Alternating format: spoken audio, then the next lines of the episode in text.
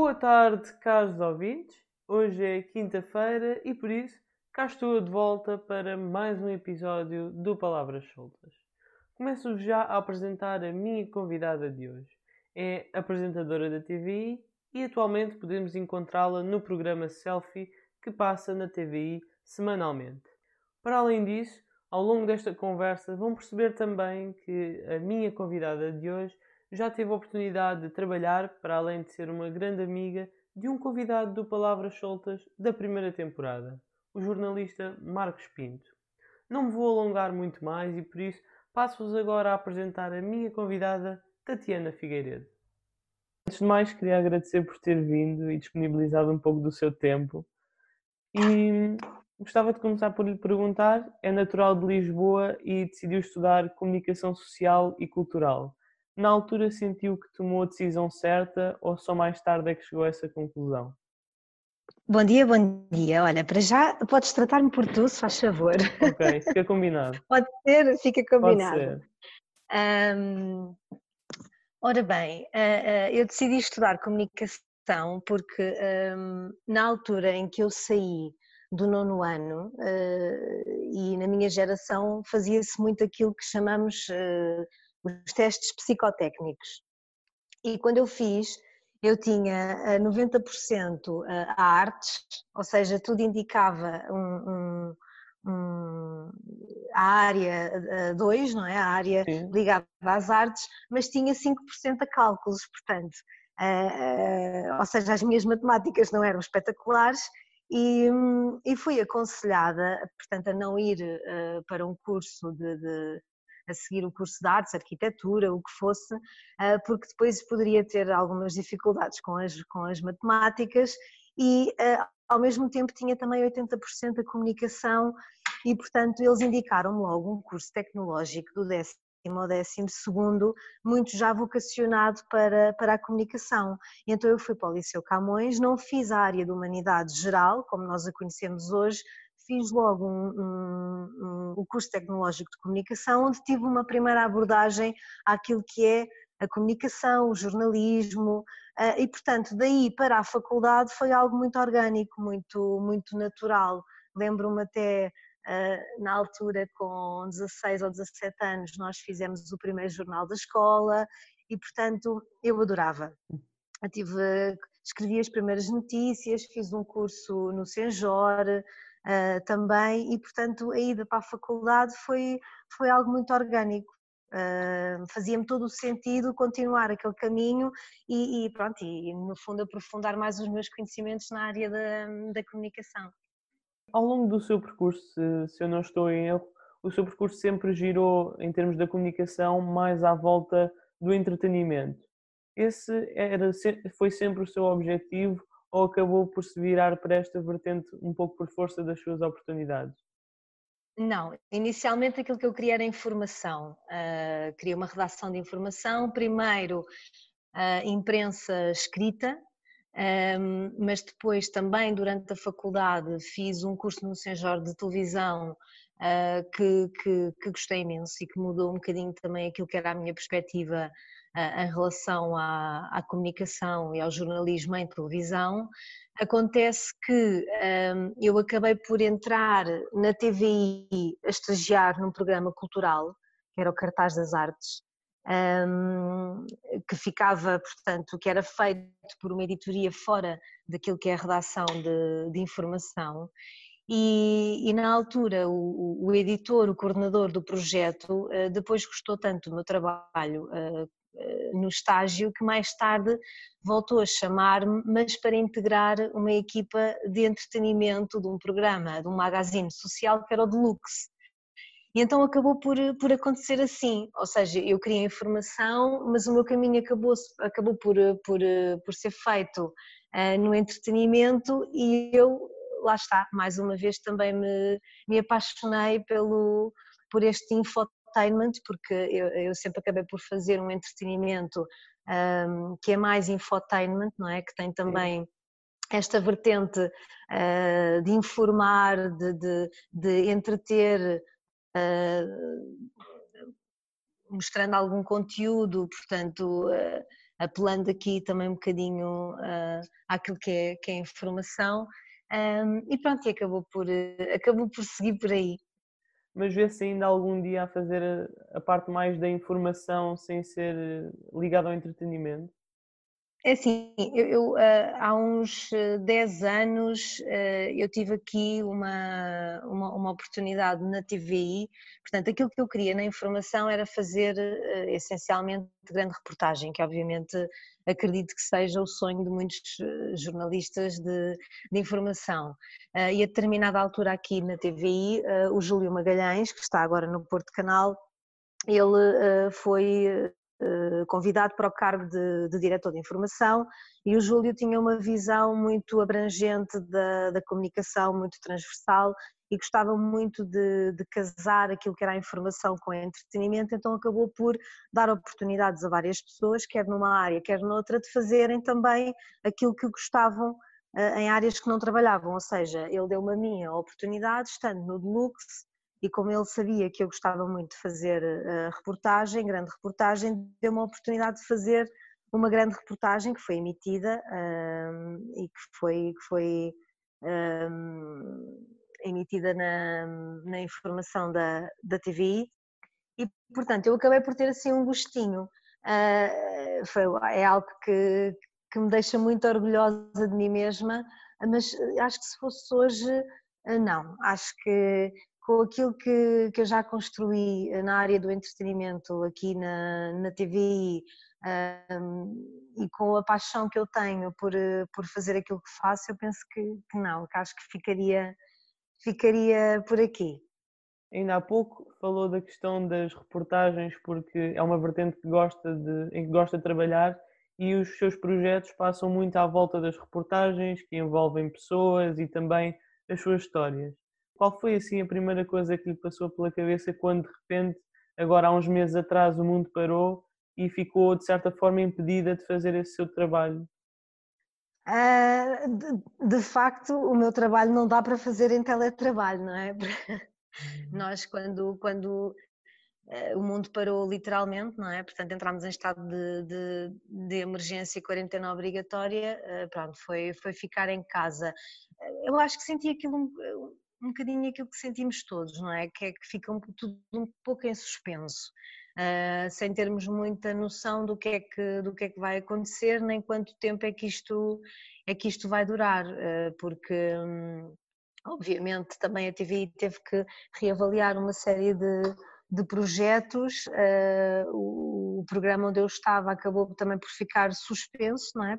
Porque Exato a nível de conteúdo também fica, fica comprometido e eu neste momento aquilo que sinto é muitas saudades de, de, de, de fazer reportagem, de poder estar na rua, de uma, de uma forma livre, com liberdade a fazer, a fazer o meu trabalho. Considera que apesar de não, não conseguir fazer em casa aquilo que fazia antigamente, reinventou-se de alguma forma ou conseguiu uh, adaptar a comunicação de alguma forma nestes meses de quarentena? Eu acho que todos fizemos um bocadinho isso. Aliás, eh, logo nos primeiros dias em que ficámos em casa, assistimos a uma onda de, de, regeneração profissional da parte de toda a gente e aquilo que começou a acontecer foi uma comunicação muito mais digital, muito mais uh, online, não é? Aliás, eu, eu lembro-me de abrir o meu Instagram e de ver uh, todas as stories aquilo, em direto, em direto, em direto, em direto. Aquilo que eu acabei por fazer foi um bocadinho isso, foi uh, criar alguns contactos e algumas rubricas e passar também a fazer algumas coisas a esse nível, a nível digital. Hoje em dia, claro que com o desconfinamento nota-se um abrandamento uh, brutal, não é? Aliás, eu já estou novamente na, na TVI a trabalhar e, hum, e portanto acaba por, por, por, por, não fazer tanto sentido. Mas, mas eu penso que foi incrível a forma como as pessoas se reinventaram e como deram espaço a outros negócios e daí até a outras ideias de forma super criativa. Na sua opinião, durante este tempo onde pôde parar e se calhar refletir sobre aquilo que fazia, acha que agora, quando voltou ao trabalho, vai conseguir melhorar alguma coisa? Se calhar com a rotina agitada que tinha antes, não conseguia reparar que não era, é, não era tão boa nesse aspecto ou podia melhorar? Eu acho que isso acontece sempre, aliás. Hum, eu, eu, eu, eu, em televisão sinto, sinto tudo de uma forma muito, muito intensa, os projetos requerem sempre muita energia, muita dedicação. E nós às vezes quando estamos naquela espiral uh, de, de, de, correria entre o, o, a nossa vida profissional e a nossa vida uh, pessoal, nem sempre conseguimos ter o distanciamento suficiente para, para às vezes sentar, ter mais ideias, sermos mais criativos, uh, corrigir alguns erros, fazer as coisas de uma forma diferente e, e este abrandamento foi bom por isso. Obviamente que me levou a pensar, levou-me a ver as coisas de uma forma uh, diferente, de uma outra perspectiva, se calhar posicionar-me também de uma forma mais uma forma melhor, não é? Ir mais eh, de encontro àquilo que, que eu gosto mesmo e que eu quero fazer e onde eu sinto que tenho o meu talento ou que tenho um, mais, eh, mais dedicação e energia. Um, e acho que isto é cíclico, não é? Não é a primeira vez que eu sinto isto, não é? Acho que acabamos todos por sentir um bocadinho uh, falta às vezes de parar, respirar e voltar a começar de novo. E em televisão eu acredito que isso seja muito essencial. Lá está, como é um, um, um trabalho muito intenso, uh, de vez em quando sabe bem parar, nem sempre há oportunidade, não é? Quer dizer, estivemos parados muito tempo, também não é esse, não é isso o ideal, mas uh, eu, eu tenho sempre a abertura de mente de estou sempre a aprender. Esse é o meu lema e gosto de aprender de tudo, portanto, claro que sim. Agora, eh, recordando um pouco alguns dos seus projetos, ainda há umas semanas tive a oportunidade de falar com um colega seu da TVI, o jornalista Marcos Pinto, que recordou como bastante marcante o programa Perfil, que ele apresentou também consigo e com a Mónica Jardim. Esse projeto Exatamente. também teve um significado especial para si? Teve, teve, teve. Foi, era um projeto que na altura na, na TV era, era, era pioneiro, portanto nós vinhamos do, do Deluxe, uh, o Deluxe tinha eh, chegado ao fim uh, e portanto uh, é essencial, a meu ver, numa estação de televisão um programa do género e de repente surge o perfil que foi como uma lufada de, de, ar, de ar fresco, não é? Uma forma um, de comunicar. Também tinha um programa que tinha grande entrevista, com as reportagens muito, muito trabalhadas, nos obrigava quase a, a construir um, um guião uh, onde a equipa puxava muito pela nossa criatividade. Foi também marcante precisamente por trabalhar com o Marcos e com a Mónica, o Marcos que vinha da informação e queria ter uma experiência no entretenimento, lá está, não é? Às vezes saltarmos de um, de um, lado para, para, para o outro e hum, infelizmente foi um projeto que teve uma, uma vida curta, uh, mas, que, hum, mas que nos acrescentou muito, isso sem dúvida. Atualmente podemos encontrá-la no programa Selfie, onde mais uma vez uh, tem a oportunidade de fazer reportagens, de falar com pessoas, conhecer alguns bastidores de eventos ou novelas da TVI Alguma vez uh, sentiu, por exemplo, algum desconforto por não saber que tipo de reações podem ter as, os seus entrevistados às perguntas ou não se sentiu tanto à vontade com a pessoa? Nesta fase eu, eu, eu acho que já não. Eu acho que depois nós, à medida que vamos fazendo o nosso caminho profissional, também vamos tendo mais maturidade. E eu já eu estou na TVI já há 14 anos e já passei por, eh, por muitos formatos. Um, e chega uma altura em que nós eh, já sabemos eh, dar a volta, já sabemos uh, entender se a pessoa está a gostar ou não daquilo que nós estamos a fazer. Também há muita confiança por parte de quem nós entrevistamos em relação ao nosso trabalho, isso é uma coisa que também se constrói, não é? E portanto as pessoas sabem que quando eu vou ter com elas para fazer determinado entrevista ou determinada reportagem ou determinada rubrica, que também sabem aquilo que eu vou fazer e sabem que estão à vontade porque já me conhecem também há muitos anos. Este meio não é assim tão grande Uh, Portugal é um país pequenino e, portanto, o, o, a Selfie é um projeto que está sempre ligado a, a, pessoas com exposição mediática, não é? E já estão preparados, de certa forma. É, exatamente, as próprias pessoas também já estão preparadas, também sabem que aquilo que nós fazemos é, uma, é, é algo limpo, uh, no sentido em que nós não somos invasivos. Nós estamos ali mesmo para dar a conhecer um outro lado, para fazer uma coisa leve, divertida, que as pessoas gostem de ver em casa, mas que nós também gostemos de fazer no terreno. E, portanto, eu, eu não sinto isso já. Claro que Uh, eu pergunto sempre uh, quando faço o contacto, portanto, quando a produção faz o contacto, uh, nós também somos muito honestos em relação àquilo que queremos. E, portanto, se as pessoas por acaso não gostam tanto daquela rubrica ou não lhes apetece tanto estar a fazer aquilo, também nos dizem, há, há, há essa liberdade. Eu acho que isso é, é muito positivo, mas é algo que se vai mesmo construindo ao longo do, dos anos de profissão é daquelas pessoas que gosta de ver, gosta de se ver na televisão, ou seja, grava o programa e depois quando passa na televisão, algum tempo mais tarde gosta de ver. Agora já sim, agora sim, mas ao início não, ao início não gostava nada de me ver na televisão, não gostava nada da minha voz, uh, lá está, tem a ver com a inexperiência, não é? Quando eu comecei a trabalhar, há sempre aquele choque, uh, um, mas, mas agora gosto, agora achei engraçado de vez em quando ir recordar algumas coisas e ver algumas imagens e pensar, ah, aquela história, aquela pessoa, aquele sítio, uh, e é bom, acaba por ser bom ter esse, ter esse portfólio do nosso trabalho, é engraçado, o nosso trabalho é muito visível e fica, não é? E portanto Uh, é giro de vez em quando fazer um, uma pesquisa no YouTube ou na internet e dar-te caras com uma coisa que eu já fiz há 10 anos uh, acaba por ser também um pouco saudosista. Mas acha que antes, quando não gostava tanto de se ver na televisão, seria por, ter, por ser exigente consigo próprio? Isso poderia ser bom. Eu acho que isso é uma, eu, eu acho que isso é uma fase que, que nós passamos sempre ao início na nossa profissão, porque somos mais inseguros, uh, porque a televisão é imagem, não é? Uh, e, e, e, há sempre aquele choque, quer dizer, não, não, não é muito natural, nós não nascemos com a nossa imagem na, na televisão, não é? Depois quando, claro. quer dizer, hoje em dia, hoje em dia com as redes sociais é completamente diferente, não é? Eu vejo crianças já desde muito pequeninas a fazerem vídeos para, para, para o Instagram e agora os TikToks, portanto agora, agora há uma relação diferente com a imagem, mas na minha altura não havia. E portanto na minha altura ver-nos num ecrã não era algo assim tão, tão comum.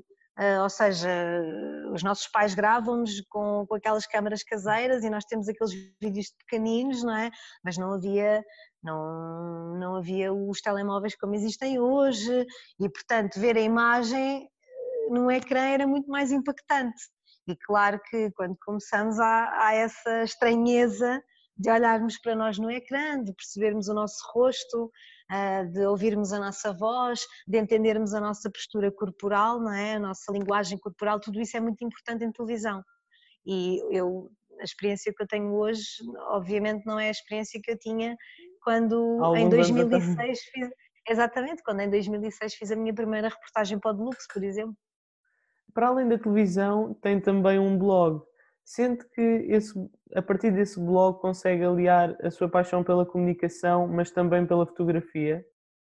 Sim, o, o blog, eu, o blog foi criado numa altura eh, muito específica uh, da, da minha vida. Eu estava entre projetos e estava parada, e portanto eu queria eu queria escrever, eu queria fazer outras coisas e queria ter uma plataforma onde pudesse ter a liberdade de fazer a, a linha editorial e de escrever e de, de, mostrar aquilo que me apetecesse, as minhas inspirações.